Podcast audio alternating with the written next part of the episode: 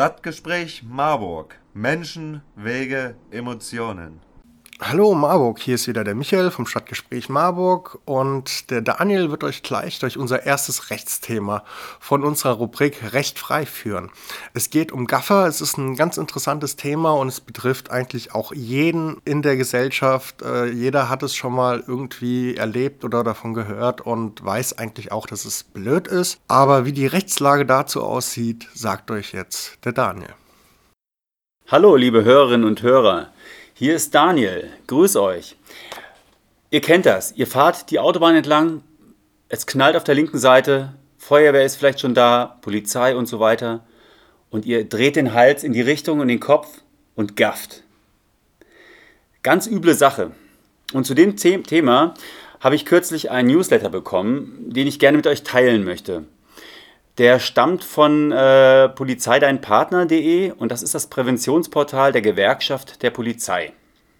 Szenen mit Schaulustigen, die verunglückte Personen an der Unfallstelle mit ihrem Smartphone filmen und, oder fotografieren, erlebt die Polizei nämlich immer häufiger. Dabei ist aber Gaffen kein Kavaliersdelikt. Polizei und Rettungskräfte an ihrer Arbeit zu hindern oder Unfallopfern nicht zu helfen, kann nämlich tödliche Folgen haben. Auch an Unfallstellen vorbeikommende Autofahrer, die kurz abbremsen um einen Blick auf das Unfallgeschehen zu werfen, die gefährden sich und andere. Denn ihr müsst euch mal vorstellen, beim Verkehrsunfall zählt in der Regel jede Sekunde. Die Rettungskräfte, die müssen unheimlich schnell handeln. Und Manfred Blunk, der Leiter der Autobahnpolizei in Kamen, der hat überhaupt kein Verständnis dafür, zum Beispiel, wenn neugierige Gaffer am Unfallort die Rettungsarbeiten erschweren. Und er sagt, wir erleben leider sehr häufig, dass Autofahrer besonders langsam an der Unfallstelle vorbeifahren, um einen Blick auf das Geschehen zu werfen. Manche zücken sogar ihr Smartphone und machen Fotos oder Videoaufnahmen, während ein paar Meter weiter Rettungskräfte um das Leben von Menschen kämpfen. Ja gut, sicherlich hat jeder schon mal einen kurzen Blick auf eine Unfallstelle geworfen. Aber er sagt weiter, was überhaupt nicht geht, was aber gar nicht geht, dass man als Unfallbeteiligter in der Einsatzstelle herumläuft, Absperrungen umgeht und Polizei und Rettungskräfte bei ihrer Arbeit behindert.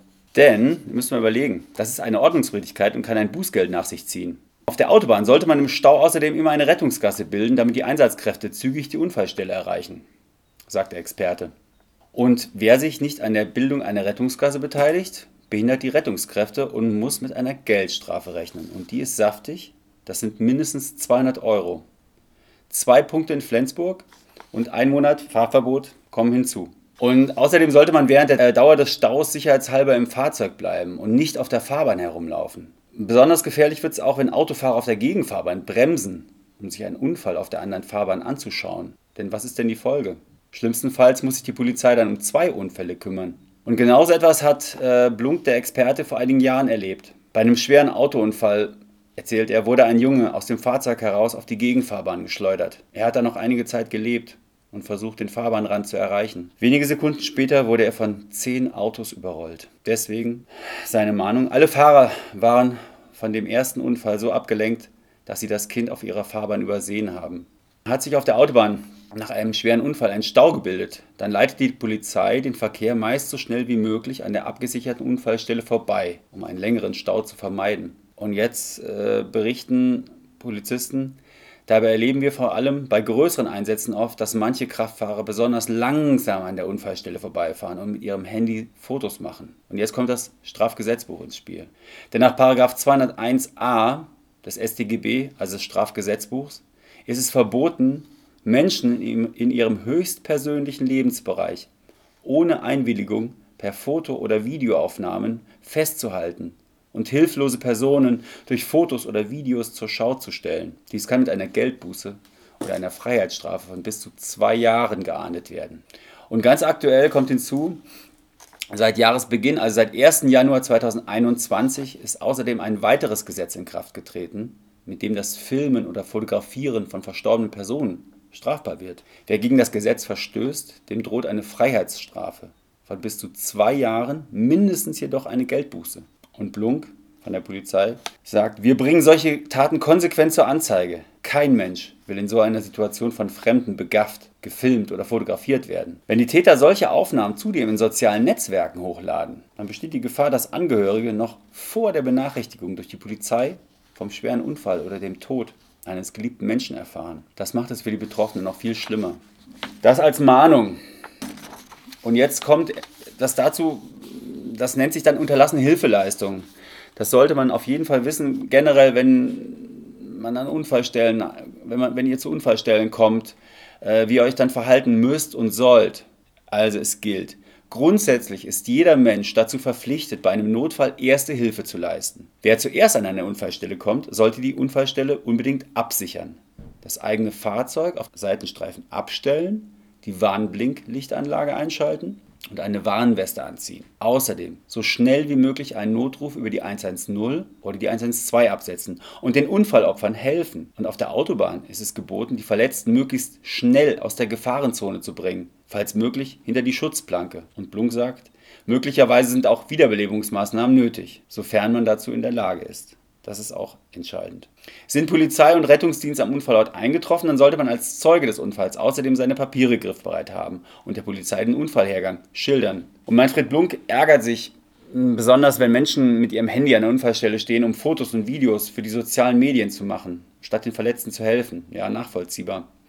Denn wer Unfallverletzten keine Hilfe leistet, macht sich wegen unterlassener Hilfeleistung strafbar. Das kann dann mit einer Geldbuße oder einer Freiheitsstrafe von bis zu einem Jahr geahndet werden. Unfallgaffer sind für Polizei und Rettungskräfte ein Riesenproblem, denn sie gefährden das Leben der Opfer und machen die ohnehin schwierige Situation vor Ort für die Kolleginnen und Kollegen noch komplizierter. Sie erhöhen das Risiko von weiteren Unfällen, die sonst vermeidbar gewesen wären. Ja, also das ist jetzt mal so eine ganz grobe Übersicht über das Thema.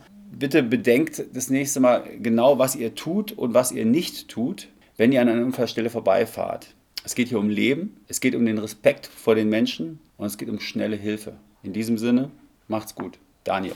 Ich hoffe, ihr fandet den Beitrag von Daniel gut und äh, habt jetzt auch ein bisschen besseren Überblick über die Rechtslage bei Unfällen und könnt euch da selber ja, jetzt auch ein eigenes Bild darüber machen, wie ihr in so einer Situation reagieren sollt. Ja, da wir ein Mitmach-Podcast sind, äh, lade ich euch natürlich auch alle ein zum Mitmachen. Es ist natürlich, Rechtsthemen sind nicht so einfach wie alle anderen Themen. Also wir können da nicht jeden einfach irgendwie äh, einen Podcast machen lassen. Aber ihr könnt Themen bei uns einsenden.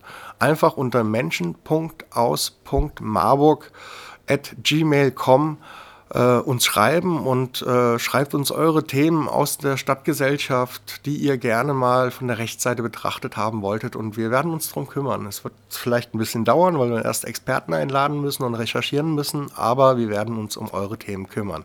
Bis dahin wünsche ich euch noch eine schöne Zeit. Tschüss, Marburg. Stadtgespräch Marburg. Menschen, Wege, Emotionen.